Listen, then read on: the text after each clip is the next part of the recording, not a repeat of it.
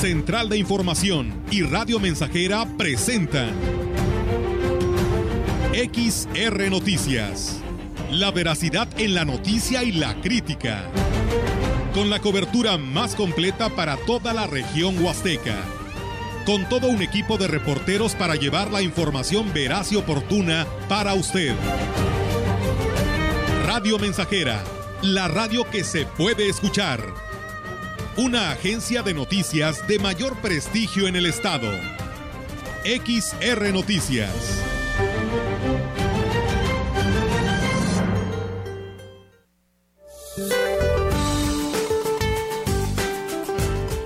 Este día, una línea seca y canal de baja presión en interacción con divergencia en altura continuará afectando el norte y noreste de la República Mexicana generando rachas de viento fuertes con tolvaneras, así como lluvias y chubascos vespertinos, descargas eléctricas y posibles granizadas sobre dichas regiones.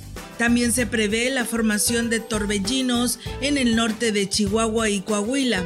Por otra parte, canales de baja presión en el centro y sureste de la República Mexicana y el ingreso de humedad del Océano Pacífico y Golfo de México ocasionarán chubascos y lluvias fuertes con descargas eléctricas en las regiones mencionadas, así como en el oriente y sur del país.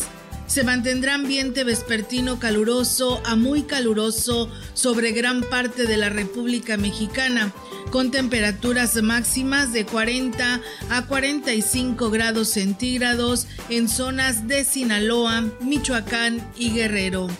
Para la región se espera cielo mayormente nublado, viento ligero del sureste con probabilidad de lluvia durante el día. La temperatura máxima para la Huasteca Potosina será de 35 grados centígrados y una mínima de 24.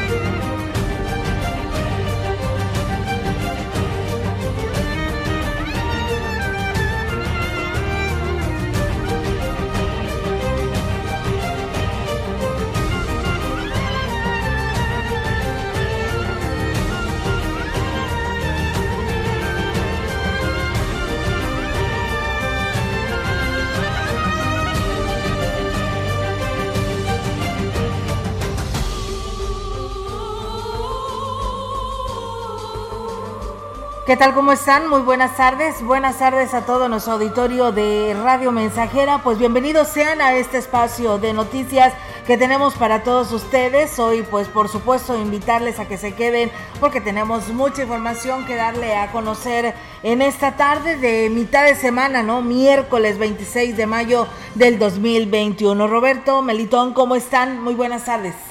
¿Qué tal? Muy buenas tardes, muy bien, gracias a Dios. Sean bienvenidos a XR Noticias. Les saludamos con mucho gusto.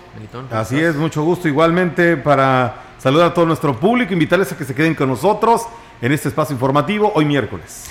Así es, ¿por qué tan serio? Yo soy una persona seria. Ay, sí. Viniendo del programa que acaba de terminar. bueno, vamos a continuar entonces. Ah, no, ah, no, Perdón, no, no tampoco, no, tampoco, tampoco. Perdón. Digo, o sea, ¿quieres que... Imagínate, sí. conducir así el noticiero, ¿no? No. Vamos a continuar, Racita, con más información en esta tarde. ¡Ánimo!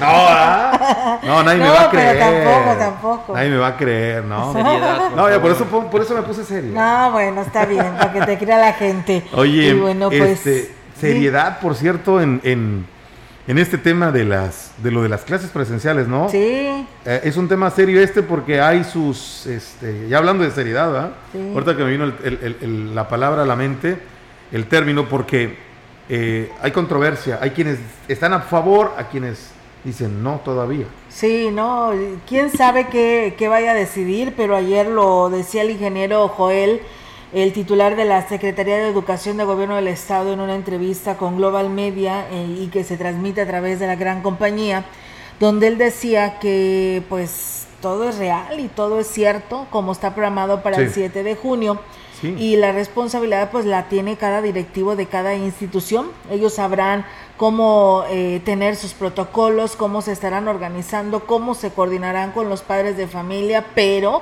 también se está respetando lo que el padre de familia decida. Si tú no quieres mandar a tus hijos, pues no hay problema. Te, seguirá teniendo sus clases a distancia.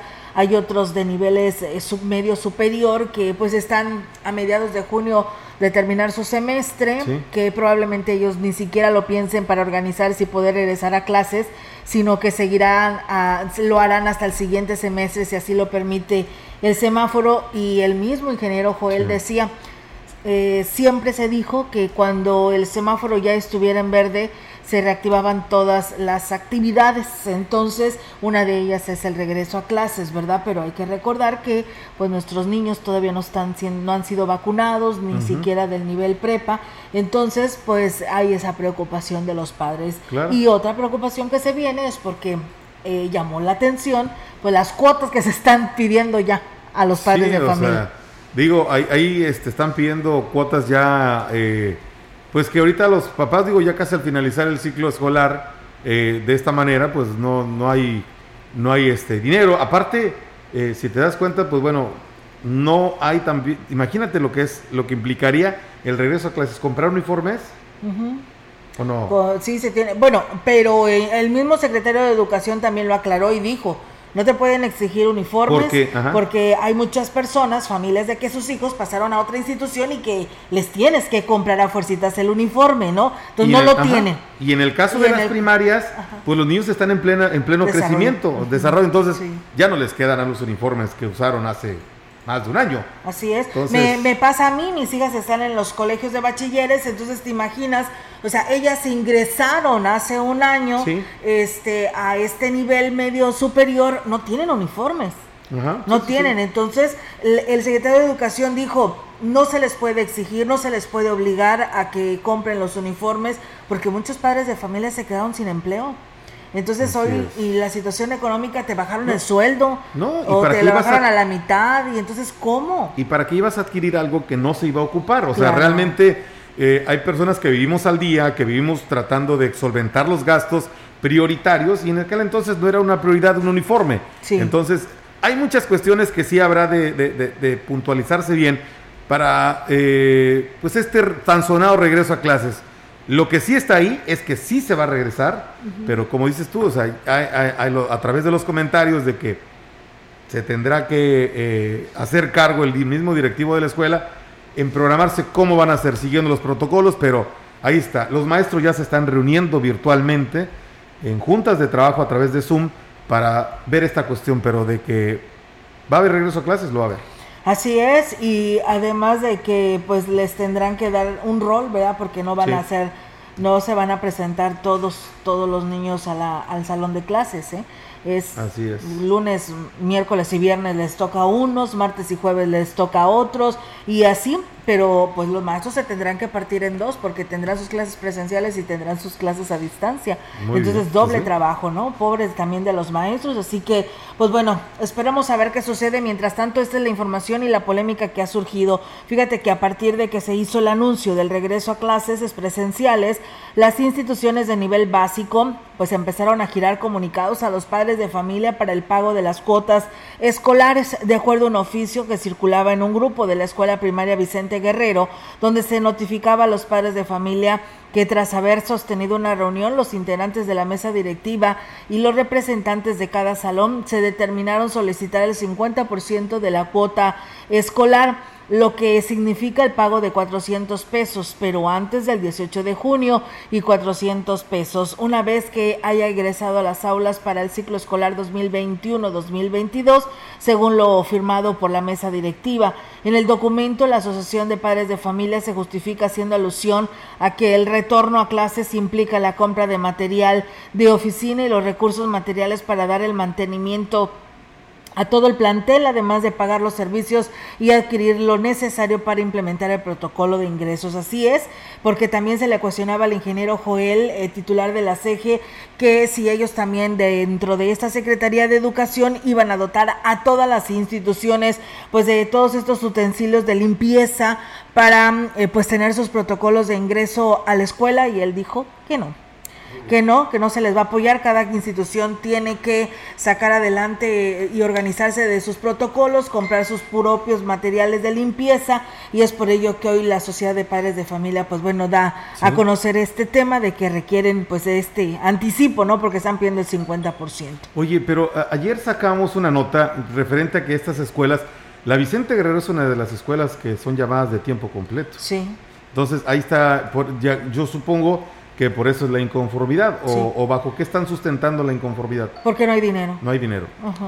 No hay dinero y que requieren que los padres de familia aporten el 50% de la cuota voluntaria para poder comprar lo que viene siendo todo el material de limpieza y material de papelería y pues lo requieren para, para eso, ¿no? Entonces, porque la CG, pues bueno, no les está aportando ni un 5. Perfecto, muy bien, pues así está la situación. Por lo pronto... Le informamos a usted en más temas que la Asociación Civil Semiguía cumplió 16 años de realizar una importante labor altruista en apoyo de niños y jóvenes con ceguera y debilidad visual, ya que los ayudan a incorporarse a los niveles de enseñanza regular, kinder, primaria, secundaria, preparatoria y hasta universidad. Fundada el 24 de mayo de 2005, la Asociación Civil Semiguía está avalada por el Sistema Estatal para el Desarrollo Integral de la Familia por los métodos que utiliza para impartir el aprendizaje en el sistema de escritura braille. También se instruye en computación, lo que es vital para que se adapten a los tiempos actuales. María de Lourdes Trejo Caro, tesorera de la asociación, habló sobre el tema que realizan, bueno, el trabajo que realizan en la institución, con la que se pretende que las personas que tienen esta discapacidad tengan una mejor calidad de vida. No es algo fácil.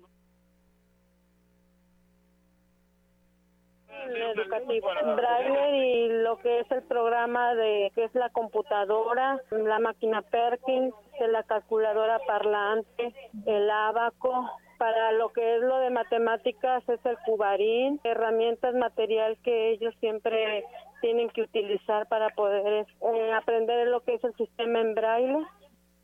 Indicó que son muchas las carencias que han enfrentado para hacer llegar esta enseñanza a los niños y jóvenes pero seguirán realizando esta labor porque han tenido muy buenos resultados a lo largo ya de 16 años. Los alumnos hasta ahorita pues ya están saliendo adelante, sobre todo por el apoyo que se le da ahí, se ha logrado algo más grande de lo que como empezamos al principio, sí ha crecido Semilla. En lo académico, también eh, en, en medicamentos, en lo que abarca todo lo que es en doctores, más información, el fin de semana autoridades y el comité de la Universidad Pública Benito Juárez rindieron un informe financiero de avances físicos del inmueble que se construye en Tampate, primera sección, derivado de la inconformidad presentada por algunos alumnos. Estudiantes de esta institución exigieron se les considerara y se les entregara un informe financiero del estado que guarda la obra y que debió quedar terminada hace algunos meses. Los universitarios han expresado su malestar porque la obra no ha sido concluida, pero también por la mala aplicación de los recursos económicos enviados por la federación, ya que hay gastos muy elevados en algunos aspectos, como el festejo de los albañiles. Feliciano Martínez Zúñiga, encargado de la obra, informó que en la primera etapa del proyecto se construyó una bodega, aulas, una oficina, la cisterna y se trabaja en laboratorios Cabe hacer mención que en diciembre del 2019 se delimitó el terreno donde se ubica la universidad. En ese mismo mes se recibieron dos depósitos.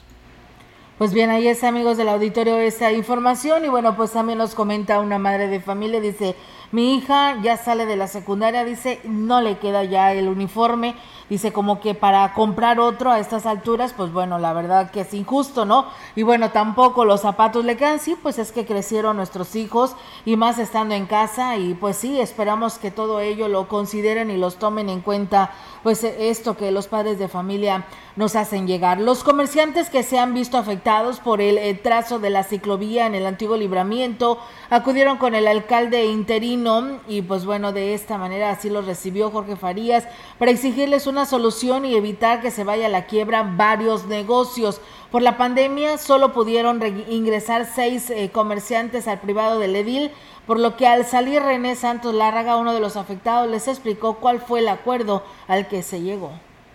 Le pedimos una copia del proyecto ejecutivo que dice que tienen. Vamos a ver mañana a ver qué nos presentan y de acuerdo a eso ya, ya les informaremos qué es lo que vamos a hacer. Pero dice que después de los sarcófagos de concreto va el estacionamiento de vehículos. Al menos eso sí fue lo que él aseguró. Para mí, la verdad, es hasta más peligroso. Aseguró que estará a favor de la ciclovía y sin embargo lo que no va a permitir es que se haga un mal proyecto, sino que cumplan con las especificaciones marcadas en las normas. No hay parámetros ni normas internacionales que admitan ese tipo de obstáculos dentro de una vía de circulación. Los separadores de carril que deben de llevar son de dimensiones 20 centímetros de ancho por 60 de largo con vialetas rojas al frente y naranja de la parte contraria. Nosotros no estamos en contra de la obra, estamos en contra de que se esté haciendo mal. Y bueno, pues la reunión se pactó para el día de mañana a las 11 de la mañana, en donde se espera estén las personas que hicieron el proyecto y el titular del departamento que la, lo está ejecutando. Y bueno, pues estaremos también nosotros eh, al pendiente porque nos interesa y porque además también, pues bueno, en su momento el presidente con licencia, pues nos presentó a los medios de comunicación y a la población en general otro proyecto que nada tiene que ver con el que actualmente se está mm, diciendo que es parte de la ciclovía. Bien, pues este tan sonado tema, ¿no? Tan citado, llevado y traído. A seis años, a seis años de estar pugnando por la construcción de la ciudad judicial, las asociaciones de abogados tienen la esperanza de que haya mayor disposición de las próximas autoridades para concretar el proyecto. El presidente de la barra de abogados, José Ignacio de la Rosa, dijo que la propuesta ya está en manos de todos los candidatos para que quienes lleguen a ganar cumplan la petición. El Consejo de la Judicatura eh, ha establecido claramente que a ellos lo único que les interesa es que se les entregue un terreno o que incluso un particular lo venda y que en este espacio se alberguen lo que son los juzgados federales. Aquí tenemos dos, una Casa de la Cultura Jurídica y un tribunal colegiado. Reconoció que la actual administración de turismo del Estado no hubo disposición alguna de concretar el proyecto pese a las facilidades que dio el Consejo de la Judicatura. Pero no llegó a entender la administración saliente el proyecto, porque ellos hablaban de una ciudad administrativa. Entiendo yo que eh, el municipio, bueno, tiene ciertas necesidades, pero aquí en el caso particular, la ciudad judicial federal y o local es, es otra cosa, es muy distinto a lo meramente administrativo. Continuamos con el recorrido de los candidatos a la gubernatura. La candidata de Morena, Mónica Rangel Martínez, afirmó que el campo potosino tendrá todo el apoyo de su gobierno y que los agricultores recibirán sin intermediarios los recursos que necesitan para no tener contratiempos para que sus tierras tengan una mejor y mayor producción. En el municipio Villa de Arriaga, el cual es netamente agrícola, en donde se produce una gran cantidad de cebada, dijo que uno de los principales programas de su gobierno es el de El Campo Elige, que iniciará a funcionar desde el primer día de su gestión. Agregó que en este programa de El Campo Elige no solo será para brindar apoyos económicos, sino también contarán con expertos y tecnología para apoyar a los productores y tengan las herramientas para que con sus productos lleguen a mayores mercados. Dijo que el apoyo al campo será sin ninguna excusa y terminaron los tiempos que solo les prometen y la región sigue con el sufrimiento de la carencia, de la pobreza, la falta de agua, la inseguridad, porque en esta ocasión sí habrá un gobierno cercano y que tenga la sensibilidad y responsabilidad. Por esa razón, también mi compromiso como gobernadora será brindar mejor y mayor seguridad en todo el estado, así como mejorar los servicios de salud. Y bueno, comentarles que el candidato de la coalición Sí por San Luis a la gubernatura del estado, Octavio Pedrosa Gaitán, aseguró que en Tamazopo y a diferencia de otros candidatos, él no tiene cola que le pisen ni investigaciones abiertas en su contra, por lo que el 6 de junio la ciudadanía tiene la disyuntiva de elegir entre la delincuencia y la honestidad. En la comunidad de Aguabuena, en un mitin, Octavio Pedrosa Gaitán afirmó que San Luis Potosí pues debe de decidir entre la inseguridad, el temor, la delincuencia y un proyecto que representa la transparencia, la decencia y la honestidad.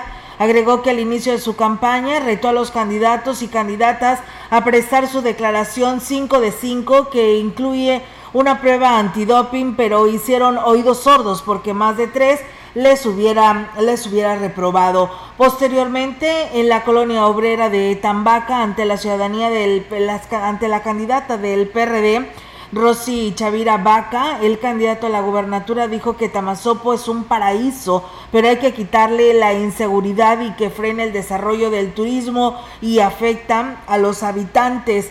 Dice Tamazopo no merece vivir con miedo. Otros eh, compromisos que asumió con los habitantes eh, de Tamazopo fueron atender los problemas de agua potable y rehabilitar la red de caminos secundarios. Pues bueno, ahí está la información de los candidatos a la gubernatura. Muchísimas gracias a Paco, que por aquí también nos dice que todos los días nos escucha y nos dice buen noticiero. Gracias Paco. Vamos a corte y regresamos con más aquí en XR Noticias.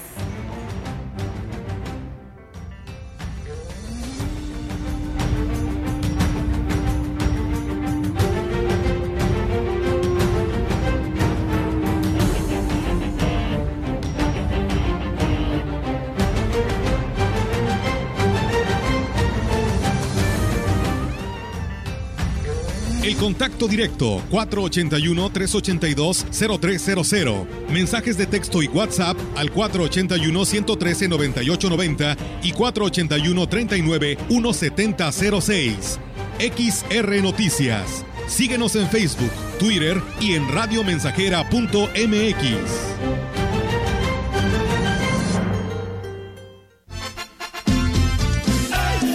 de medio siglo contigo somos XH, XR, XR, XR, XR, Radio Mensajera, 100.5 de FM, de FM, de FM, de FM, de FM. Este año, la mejor flor que le puedes dar a la Virgen es una oración. Desde tu casa, haz un ramillete. Puedes rezar el rosario. Mayo, mes de las flores. XR, Radio Mensajera, con el fervor de siempre.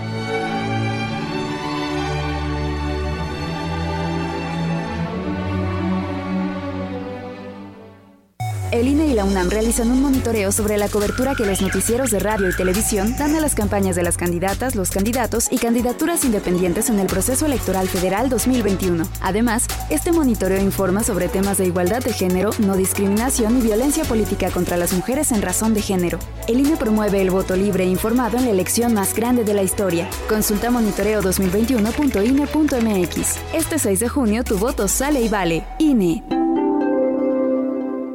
¿Sabes qué es el Tribunal Electoral de San Luis Potosí?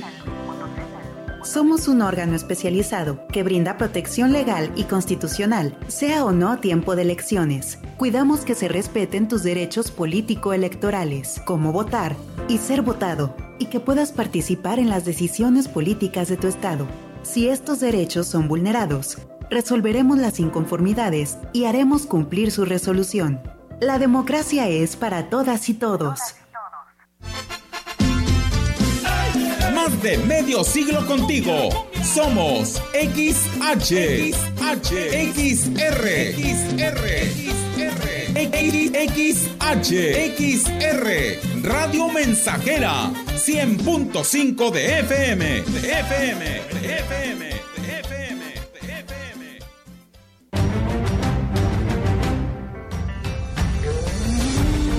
Continuamos. XR Noticias.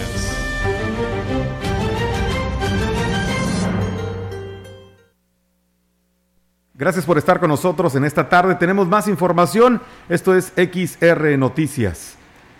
Benito Hernández Flores, presidente del sistema Producto Vainilla, dijo que se hace necesario legislar en esta actividad para poder acceder a recursos que les permitan tecnificarse e incrementar la producción no es algo fácil. Nosotros necesitamos que llegue una persona al Congreso y se pueda hacer una ley para ese aspecto. Necesitan que se regule. Sí, así para que se regule, se regule hasta en el corte, en la temporada de, corte que tiene que hacerse, todos esos aspectos. Pues hay mucho anomalías con respecto a la, ahora sí que en la vainilla. Agregó que el principal problema es enfrentar el robo de la vainilla en verde, lo cual perjudica a los productores. Se en toda que no nomás en Aquitmón, en todos los municipios, o sea, todos los productores te roban por la cantidad de precios. Usted sabe si le pagan a 500 pesos, pues un kilo no es mucho de verde. Cualquier va y corta dos, tres kilos son 1500 pesos, sí. Entonces eso ha pasado, cada año pasa eso. Eh, se ha intentado, se ha intentado platicar con las autoridades federales y municipales, e inclusive el mismo FEDAR, con el diputado Alejandro Candés Reina, proponiendo esta situación de todos los productores el Instituto Nacional Electoral INE en el cuarto distrito iniciará el próximo 31 de mayo el reparto y distribución de las más de 270 mil boletas para la elección de la Diputación Federal a los funcionarios de casilla en los siete municipios que comprenden la Huasteca Norte.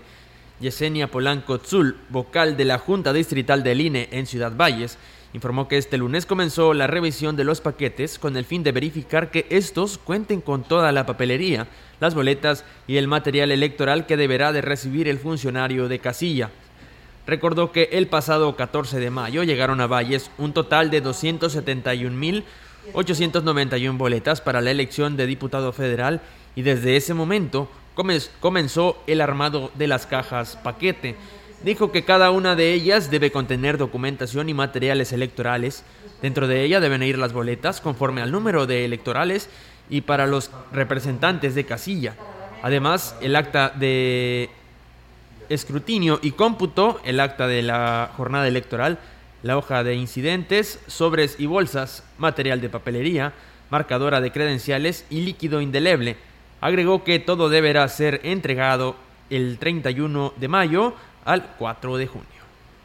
Bueno, pues eh, también decirles amigos del auditorio que Fabián Argüelles Sorta, presidente de la Comisión Distrital Electoral del decimocuarto distrito, informó que desde la noche de lunes llegaron a esta, mm, eh, estas oficinas las boletas electorales para el proceso de elección de gobernador, las cuales se distribuirán en los municipios que conforman el distrito.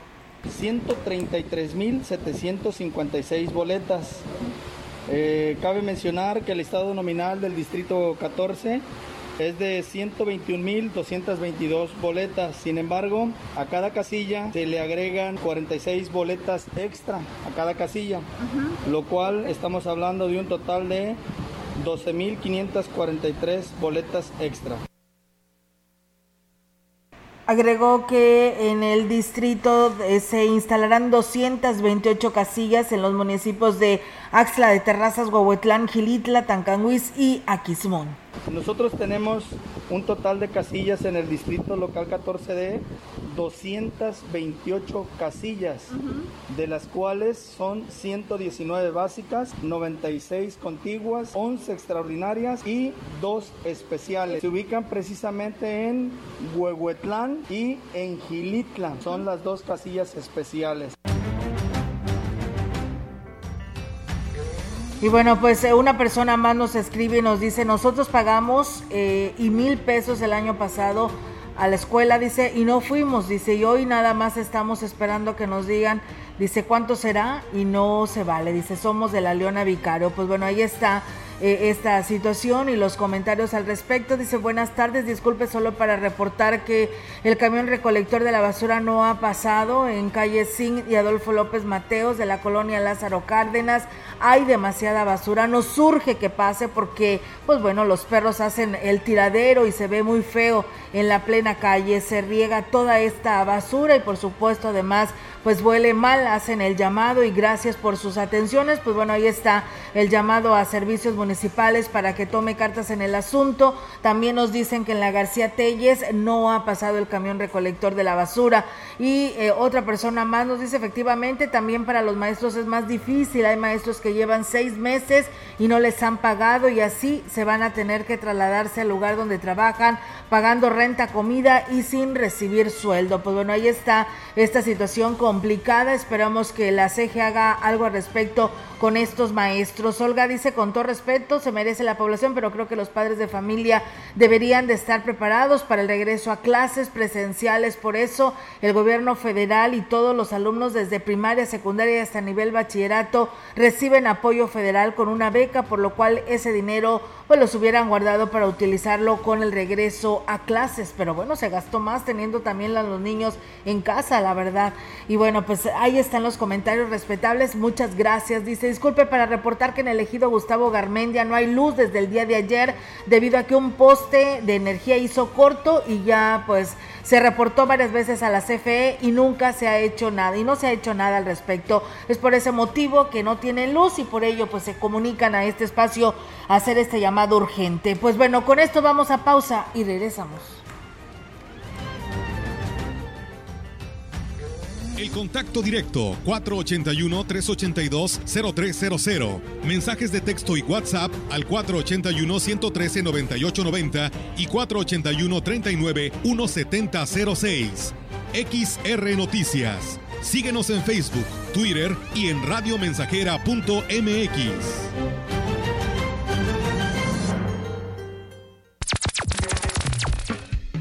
Proyectando solo lo mejor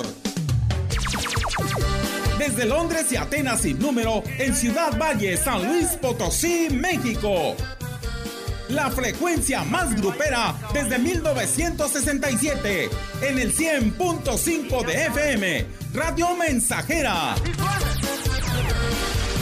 Teléfono en cabina 481-382-0300. Y en todo el mundo, radiomensajera.mx. Todo está claro. Llegamos para quedarnos.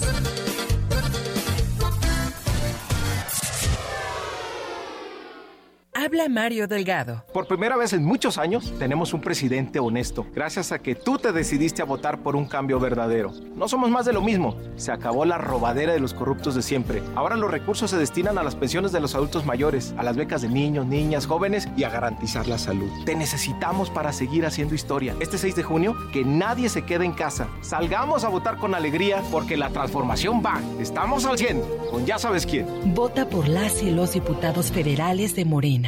Si tienes entre 50 y 59 años de edad, vacúnate contra la COVID-19. Regístrate en mivacuna.salud.gov.mx. Con tu CUR, un correo electrónico y un número telefónico. El día de tu cita acude puntual. Si necesitas segunda dosis, te informarán dónde y cuándo la recibirás. Cuidémonos entre todos. Vacúnate y no bajes la guardia. Secretaría de Salud. Este programa es público ajeno a cualquier partido político. Queda prohibido el uso para fines distintos a los establecidos en el programa.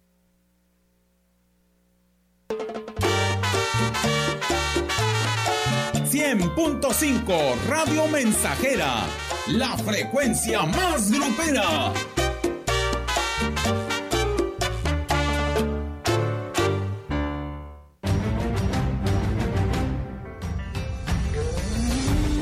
Continuamos.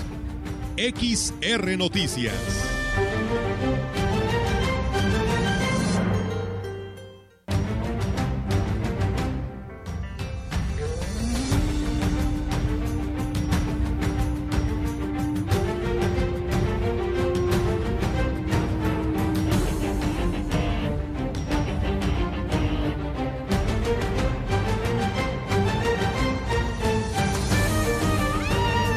Bien amigos del auditorio, pues seguimos con más temas y aquí les presentamos, tenemos también la oportunidad pues de escuchar a, a las mujeres, en este caso pues la esposa del candidato Alfredo Morán, quien es candidato a la presidencia por Gilitla, por el Partido de Acción Nacional, y su esposa Erika Piedfort de Morán, que bueno, aquí Yolanda Guevara eh, le hizo esta charla y aquí la compartimos por si el voto le favorece a su esposo, pues ella pudiera ser la presidenta del DIF y aquí están sus compromisos. Escuchemos.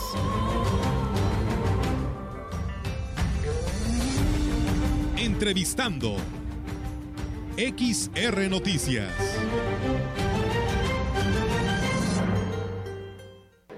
Bueno, para que nos platique cómo ha sido la campaña al lado de su esposo, ¿no? Que ahora representa la Acción Nacional y bueno, también con estos liderazgos, pues es un candidato ya de, de, de Gilitla, ¿no? Bueno, yo soy de la opinión que siempre todos los candidatos son del pueblo, ¿verdad? Tenemos que a tarde o temprano, cuando llega el presidencia, es para todos. Entonces ya no hay colores. Pero me da muchísimo gusto que se unan todos estos personajes. Eh, son grandes líderes, tanto políticos como sociales, que están aquí uniendo. He trabajado en, proyectos en escuelas con varios de ellos y, y la verdad pues tienen muy buenas ideas, tienen muy buenas propuestas y yo creo que mm, nos va a enriquecer mucho el proyecto que traemos nosotros. Contar no nada más con su apoyo, pero también con incluir sus ideas, incluir sus propuestas, porque así vamos a poder formar un ofrecimiento mucho más amplio para todo Gilitla y para todas las personas.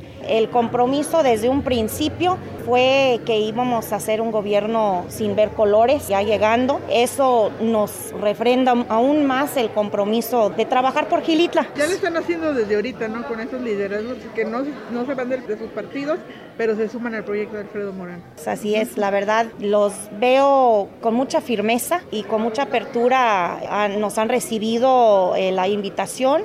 Muchos ya nos conocemos, muchos hemos sido a lo mejor adversarios, ¿no? En, en otras condiciones tiendas eh, pasadas, pero siempre hemos coincidido también en lugares cívicos, varios de ellos son compañeros de mi sector, siempre les hemos reconocido como grandes líderes y como gente que está buscando el bien por su lugar. De ganar las elecciones, Alfredo Morán, le toca a usted la parte ¿Qué proyectos tiene para el DIF municipal? Mi primera propuesta es eh, una buena atención, una atención digna, eh, un trato sin distinciones ni de género, ni de cuánto dinero tiene, ni de color de piel, ni de dónde viene, ni de partido. En el DIF municipal llegan casos fuertes, muchas veces temas difíciles de familia, de violencia, de abuso, de salud grave es una cosa que sí tenemos que exigir al, personal que vamos a tener ahí, que sean capacitados continuamente, evaluados para poder ofrecer a la ciudadanía el trato digno que todos merecen, sin distinciones. Eso depende mucho de la cabeza. Yo quiero fomentar ese buen trato, ese trato digno, sin distinciones en el DIF municipal. Alfredo lo quiere eh, hacer también en su presidencia y además pues llevar rutas mensuales a las diferentes comunidades, sacar el DIF de su oficina en cabecera, eh, visitar con brigadas médicas, con los psicólogos, trabajadores sociales y asesores jurídicos en todas las comunidades para poder eh, atenderles en su comunidad sin hacerles gastar en venir hasta acá para un simple papeleo, una simple gestión, acercarnos hacia ellas y ver las realidades en que están viviendo y los problemas que tienen en su comunidad, hay que verlos con nuestros propios ojos para poder hacer crecer la empatía en la misma gente del personal, para poderles servir realmente, regresar en la palabra servir al servidor público y además un centro de rehabilitación municipal donde eh, la falta de recursos no sea obstáculo por recibir la ayuda que necesitan cuando quieren salir adelante, un comedor comunitario subsidiado por el gobierno municipal para poder ofrecer a, a los jóvenes de comunidad lonches calientitos, a las autoridades que vienen a gestionar muchas veces pagando su bolsillo el pasaje en servicio a su comunidad, poderles ofrecer también eh, algo de qué comer cuando están haciendo sus trámites y atender a, las personas indigentes de aquí del, pueblo.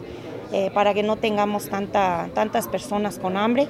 Eh, también un centro recreativo para los adultos mayores aquí en cabecera y sacarlos sacar los talleres, cursos, actividades deportivas y culturales hacia también las comunidades junto con el DIF para poder eh, dignificar más su vida, eh, ofrecerles una vida social plena eh, porque el desarrollo mental, la actividad física, la actividad intelectual y, social es muy importante para su salud física también. Es una forma integral de buscar ayudar a ese sector de nuestra población que muchas veces ha sido olvidado. Eh, además, pues un programa, pero un programa muy, muy amplio de talleres para mujeres, para las personas con discapacidad y, para los jóvenes que necesitan estudiar y pagar sus estudios. Una forma de apoyarlos es ofrecerles talleres y capacitaciones de artesanías, de repostería, de diferentes servicios, donde podamos no nada más enseñarles cómo hacer una conserva, eh, un encurtido de chiles, por ejemplo, sino también ofrecerles una asesoría del sector eh, comerciante para poderles desarrollar su producto y llevarlo al mercado y también ser un enlace, hacer convenios con los diferentes eh, negocios en el sector turístico aquí en, en cabecera para que puedan ofrecer sus productos, para que los restauranteros aquí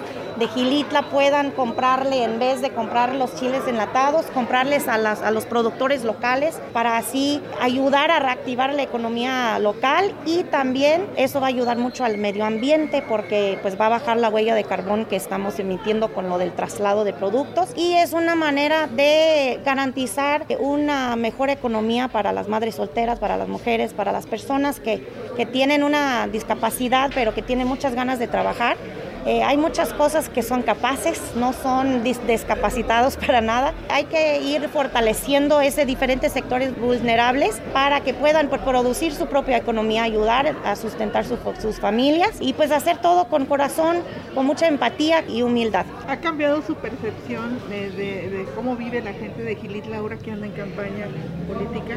No, no, por, porque ya me había tocado, hace nueve años también acompañé a Alfredo en, en su campaña anterior y fue cuando sí, sí vi, este, me cambió la, la, perspectiva de, de, cómo viven mucha gente. Me da mucha tristeza que estamos en el pleno siglo XXI y hay gente todavía que vive en, unas condiciones de pobreza extrema y no nada más en las comunidades, aquí mismo en nuestra cabecera, a unos cuantos metros de aquí, hay personas que viven eh, en muy malas condiciones, en pobreza extrema lo que sí ha estado ahorita en, el recorrido en todas las comunidades sí me hace comprometerme aún más con las personas más vulnerables, con las personas que están viviendo en estas condiciones. Eso a lo mejor no a mí no me va a tocar porque la vivienda y todo ese tipo de cosas son parte de la administración de, de la presidencia, el Departamento de Desarrollo Social, el Departamento de Vivienda pero sí voy a estar metiendo mi cuchara, este, picándole las, costillas a, Alfredo y a todos los directores. Este, los quiero sacar también de ahí de la presidencia y llevarlos. Yo creo que esto es, esto va a ser también un trabajo de parte mía como esposa y como presidenta del DIF es hacer ver a todos los diferentes directores las necesidades que aún existen para que se comprometan a trabajar de una manera más justa para apoyar a las personas en vivienda que están viviendo en esas condiciones todavía y, y no darle a las mismas personas de siempre. Eh, esto es no, no, una crítica, pero es una realidad que se ha vivido y tenemos que corregirlo y estoy muy comprometida con con ayudarlo a hacer. Yo sé que se puede y, se puede bien, pero sí hay que involucrar a todos, no nada más el gobierno, sino la sociedad. Eh, vamos, a, vamos a hacer una, un, ahora sí una, una red de comunicación bien este, con todos los vecinos de los diferentes que están viviendo en esas condiciones para poderles acercar los apoyos. ¿Se puede decir que va a ser un trabajo diferente a lo que se ha hecho hasta el momento? Sí, sí, totalmente diferente. Yo siempre eh, soy un poco a lo mejor rebelde, no me gusta hacer las, como, las cosas como siempre se han hecho, me gusta eh, eh, pues, meter novedades, ¿verdad? otras maneras de, hacer las cosas. Eh, yo más que nada eh, me gusta mucho trabajar y me gusta mucho ayudar a las personas. Creo que cuando hay algo que hacer, si no existe el recurso, pues hay que buscarle. Tenemos en nuestras manos el poder de cambiar el mundo, no nada más hay que pues decirnos que lo vamos a hacer, ¿verdad? Hay que creérnoslo. Eso es lo que pretendo hacer yo. Su mensaje, ¿te puede decir la recta final ya de esta campaña política? No, pues es invitar a la gente que analicen las propuestas, que analicen qué quieren para Gilitla. Yo sé que no soy de aquí, no, no soy de Gilitla, no, no tuve la bendición de nacer aquí, pero llegué lo más pronto que pude. Soy una persona que estoy comprometida con ayudar a mi pueblo porque Gilitla me ha dado todo. Quiero regresar un poquito de lo mucho que me ha dado entre mi esposo, mis hijas, mis amigos y siempre me han recibido con los brazos abiertos. Gilitla es una cosa que caracteriza a la gente de aquí de Gilitla, que son muy abiertos muy incluyentes, nunca me han hecho sentir menos por ser este, de fuera. Eh, pues hasta ahorita en las campañas que, tiran, pero eso es, que espera, ¿verdad? Eh, pero la verdad es invitar a las personas a participar, pues a participar en el proceso democrático, por quien ellos piensen que sea la mejor opción. Esperemos que nos brinden la confianza y decirles que vamos a trabajar por todos, independientemente de por quien hayan votado.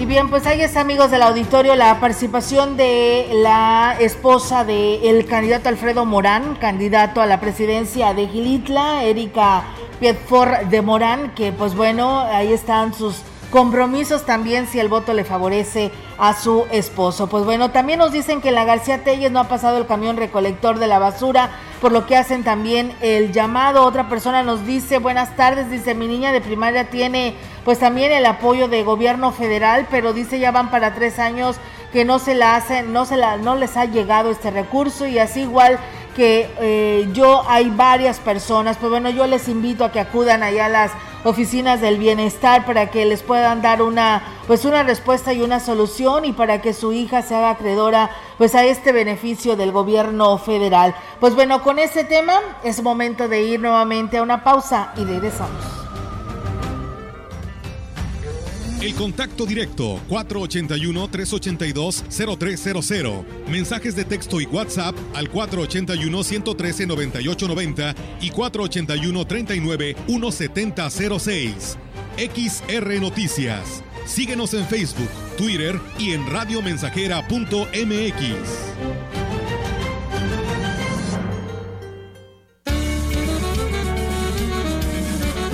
Estamos haciendo historia, contando la historia. XR Radio Mensajera 100.5 de frecuencia modulada. Praderas Huastecas siempre te ofrece de lo bueno lo mejor. Oferta sin igual. Deliciosa, suave, fresca y jugosa rachera marinada de 178 a solo 169.90 pesos el kilo. ¿Escuchaste bien? 169.90 pesos el kilo de arrachera marinada. Oferta válida por tiempo limitado en tu sucursal más cercana de Praderas Huastecas, de Tampico, Valles y Tamuín. Aplica restricciones. Habla Citlalix Sánchez Servín, candidata a la Diputación Federal. En el cuarto distrito la estamos pasando mal porque el gobierno y su partido le quitaron los apoyos al campo y ahora la tierra no da frutos y las familias no tienen ingresos para vivir. Esto no puede seguir así. En el Congreso vamos a hacer que el presupuesto sirva a la gente y los apoyos al campo van a volver. Con tu voto, nuestro país volverá al camino correcto. Vota por Citlalix Sánchez Servín, candidata a la Diputación Federal de la coalición Va por México. Vota Acción Nacional. Más de medio siglo contigo. Somos XH, XH, XR, XR, XR, XR, Radio Mensajera, 100.5 de FM, de FM, de FM, de FM.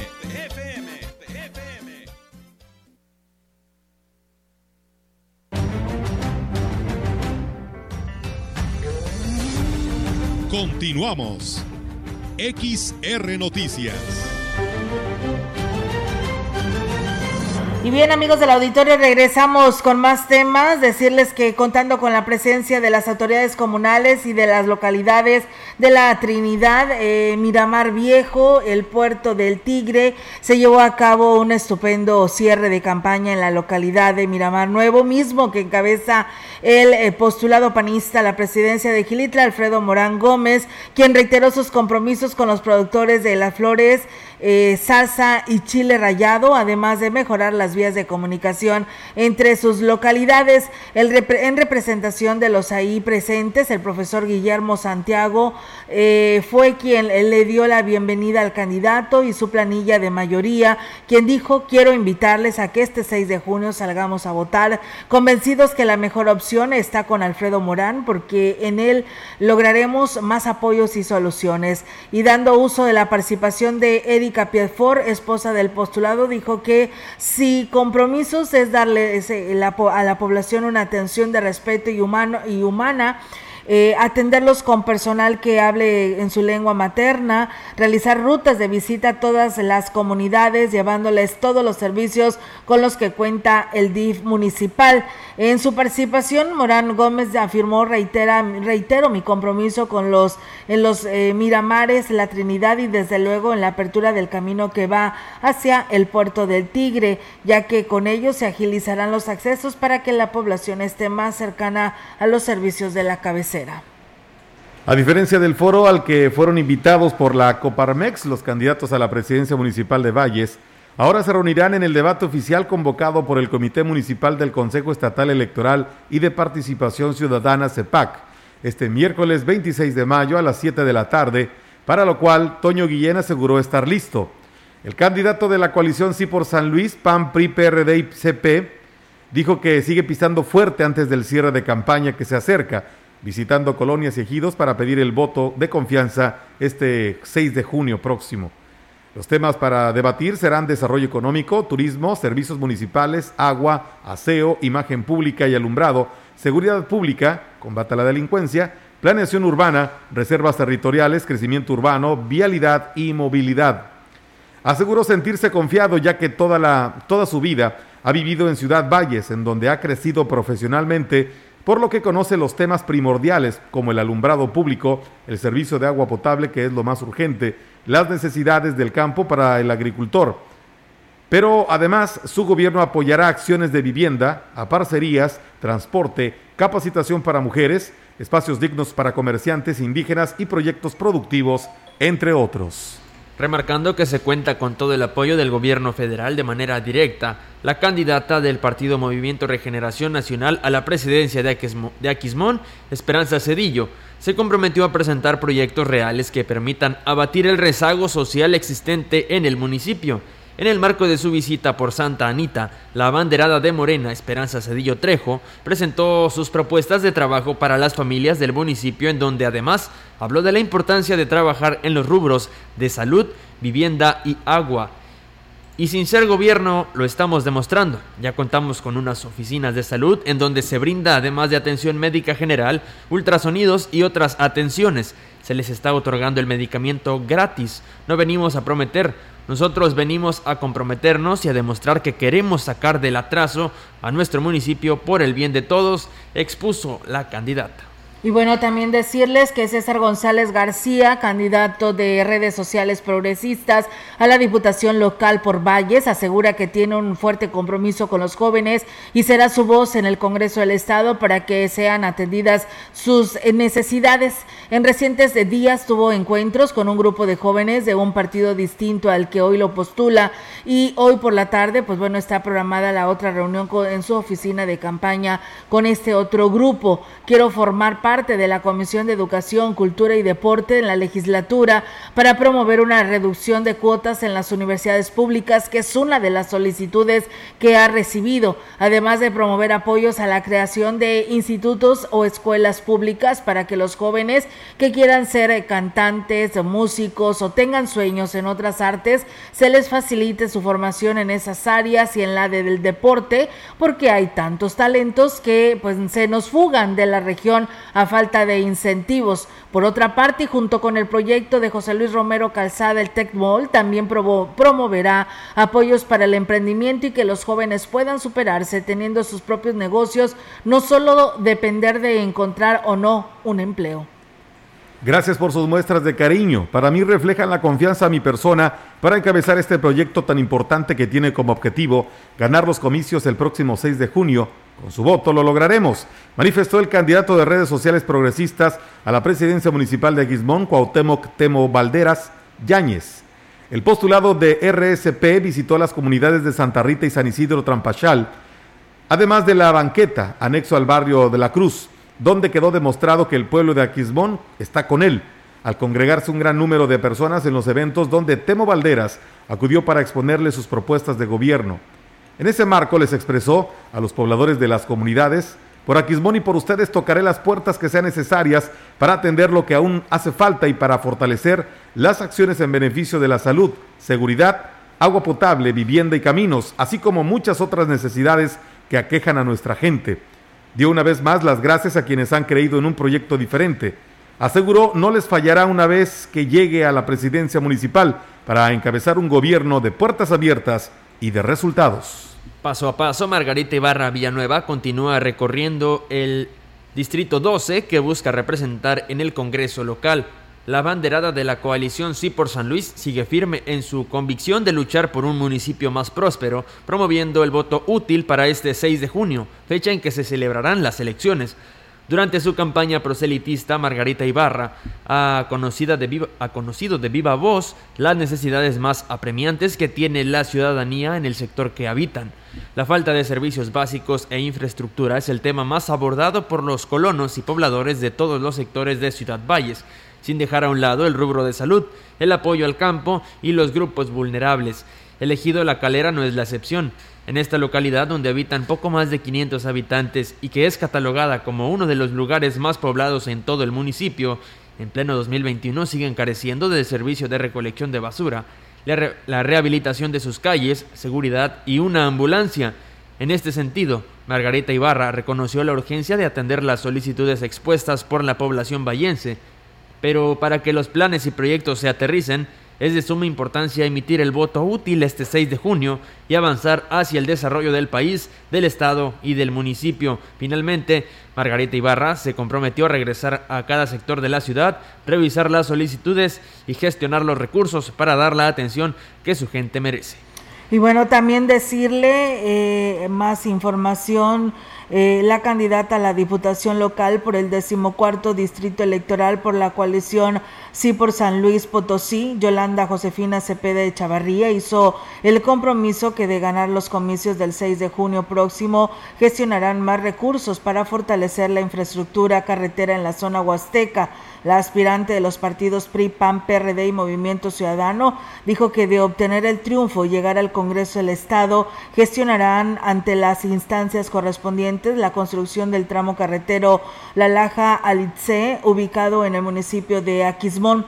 Cepeda de Chavarría señaló que en las giras que ha realizado por municipios de Quilitla, Aquismón, Axtla de Terrazas, Tancanhuiz y Huehuetlán, la demanda más sentida son de mejorar los tramos de la carretera, lo que permita a los residentes y visitantes transitar de manera segura. Indicó que durante su traslado a comunidades del distrito 14 ha constatado los tramos que necesita atención y el riesgo que existe, existe precisamente por estos lugares debido a desperfectos en el, en, en el pavimento y por ello mencionó que son muchos los avances en la modernización y construcción de los tramos carreteros que permiten el acceso a diversas comunidades. Por ello me comprometo a ser una gestora incansable para que más recursos lleguen a la región huasteca y sean dirigidos exclusivamente a este rubro. Asimismo, la candidata de la coalición Sí por San Luis Potosí manifestó su intención de coadyuvar en la realización de las políticas públicas a favor de los derechos y la autonomía de los pueblos originarios desde el Congreso del Estado. Total apoyo demostró elegido la escalera este lunes a Pepe Toño Olivares, candidato de la coalición Sí por San Luis, quien hizo, se hizo acompañar de su esposa Rosalidia Martínez Andrade, Yolanda Cepeda, candidata a la Diputación Local, y los miembros de las planillas que integran esta unión partidaria. Pepe Toño fue recibido entre porras por habitantes de esta comunidad, en donde le fue entregado el bastón de mando a cargo de don Macario Cruz, habitante distinguido de este ejido, en representación de todos los vecinos quienes le refrendaron su apoyo. Los habitantes externaron su agradecimiento hacia los apoyos recibidos en su comunidad durante su gestión como alcalde, por lo que le expresaron su respaldo una vez más para que de nueva cuenta sea presidente municipal de Huehuetlán.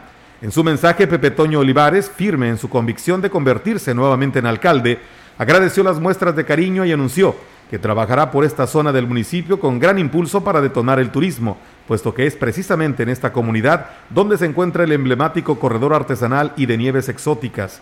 Es importante atraer visitantes a Huehuetlán, en donde la parada obligada sea también aquí en la escalera para generar derrama económica a los artesanos, viveristas y vendedores de nieve, para que las familias que se dedican a estas actividades puedan tener una mejor calidad de vida, señaló. El candidato de la coalición Sí por San Luis a la presidencia de Tanlajas, Genaro Humada, en la recta final del proceso electoral, dijo que en su administración su prioridad será la atención ciudadana de forma eficiente e inmediata. Reconoce que Tanlajas está peor que nunca debido a los malos gobiernos que solo han buscado enriquecerse y que hoy pretenden reelegirse con amenazas a la ciudadanía de suspenderles los apoyos y programas a los que, sin distinción de credos o religión, se deben otorgar. El compagenaro hizo un llamado a la ciudadanía para que salga a votar el 6 de junio, libre y conscientemente de que Tanlajas necesita un cambio y que llegó el tiempo de tomar la mejor decisión. Y bueno, pues en más temas, amigos del auditorio, aquí en este espacio de la información general en el tema de política, la candidata de la coalición Sí por San Luis a la presidencia de Axtla de Terrazas realizó un recorrido eh, por las comunidades de Temalacaco, Arroyo del Medio, Saucito, La Laja, Tenescalco, Arroyo del Medio y Santa Fe. Ahí agradeció el apoyo que le están brindando las familias al proyecto que representa y que están pidiendo se dé cambio, eh, se dé un cambio en la manera de gobernar, donde la prioridad sea atender sus demandas y llevar a cabo eh, obras que puedan o pidan la mayoría y no eh, que sea una ocurrencia de las autoridades en turno. Dijo que los diálogos entablados con los hombres y mujeres de su municipio le han permitido enriquecer el proyecto que estará representado si el voto le favorece este próximo 6 de junio. Por ello, Elida Juárez hizo el llamado a la población para que no se deje intimidar y ejerza su derecho de salir a votar libre y consciente de que realmente pide un cambio para el municipio. Y bueno, y esto fue pues parte ¿no? de la información de eh, tema de política. Continuamos con información del gobierno del estado. El gobernador del estado, Juan Manuel Carreras López, asistió como invitado a la primera reunión ordinaria 2021 del Consejo de Coordinación del Sistema de Ciencia, Tecnología e Innovación del Estado, en donde exhortó a sus integrantes a continuar con su trabajo de investigación para impulsar el desarrollo social y económico de San Luis Potosí. Durante el evento, el jefe del Ejecutivo realizó un reconocimiento a los investigadores científicos y tecnológicos que lograron una cartera de proyectos prioritarios, peldaños importantes para construir una escalera a favor del bienestar social y la manufactura. En su intervención, el presidente del CICITI presentó el informe de actividades 2017-2021, en el que destaca la presentación de proyectos interinstitucionales multidisciplinarios, con un alto grado de impacto social en áreas estratégicas. Se, se, detallaron la realización de webinars con temas específicos sobre la pandemia, ofrecidos por personal altamente especializado, como son pruebas de COVID-19, los afectos psicológicos, el desarrollo de vacunas y fármacos, movilidad internacional, reactivación turística y educación a distancia. En la reunión participaron representantes de dependencias de gobierno, instituciones educativas de educación superior, empresas y cámaras empresariales. Vamos a escuchar más información del gobierno del estado. Continúa el proceso de vacunación en el estado de San Luis Potosí para personas de 50 y más años, así como a embarazadas mayores de 18 años, del 24 al 27 de mayo, en los siguientes municipios. En Tamazunchale, Tamán y Chapulhuacanito. En Tamuín, Santa María Tampoán y Los Huastecos. En Ébano y Ponciano Arriaga. Cárdenas, Cerritos, en Ciudad Fernández, Atotonilco y El Refugio, Salinas, Zaragoza, Tierra Nueva y Matehuala. Para más información visita nuestra página oficial slpcoronavirus.mx o marca a la línea COVID-19 800-123-8888. Si te cuidas tú, nos cuidamos todos. Por tu familia, si sales, cuídate. Servicios de salud. Y bien, pues eh, con esta información agradecemos a todos ustedes el que nos haya permitido entrar a, a, sus hogares y en cualquier parte donde nos haya escuchado. Muchas gracias. Saludos a Inés Santiago de que nos saluda desde el norte de Carolina para su gente de Los Pinos gente chambeadora, nos dice así la maestra Leti Corona también. Y Martín López, saludos a Yadira que está haciendo tamales, como ven? Pues bueno, saludos Yadira y pues enhorabuena que te queden ricos estos tamales. Que nos manden unos 10, por favor. Sí, verdad, unos 10. Muchas gracias, ¿eh? Excelente tarde y buen provecho. Gracias, ven los deportes, Robert. Así es, en unos minutos más toda la información deportiva a través de XR. Vámonos, gracias, buenas tardes, amigos. Excelente tarde de miércoles ya. Sí, ya de mitad de semana. Ánimo. Por supuesto. Gracias, y muy buenas tardes. Buenas tardes.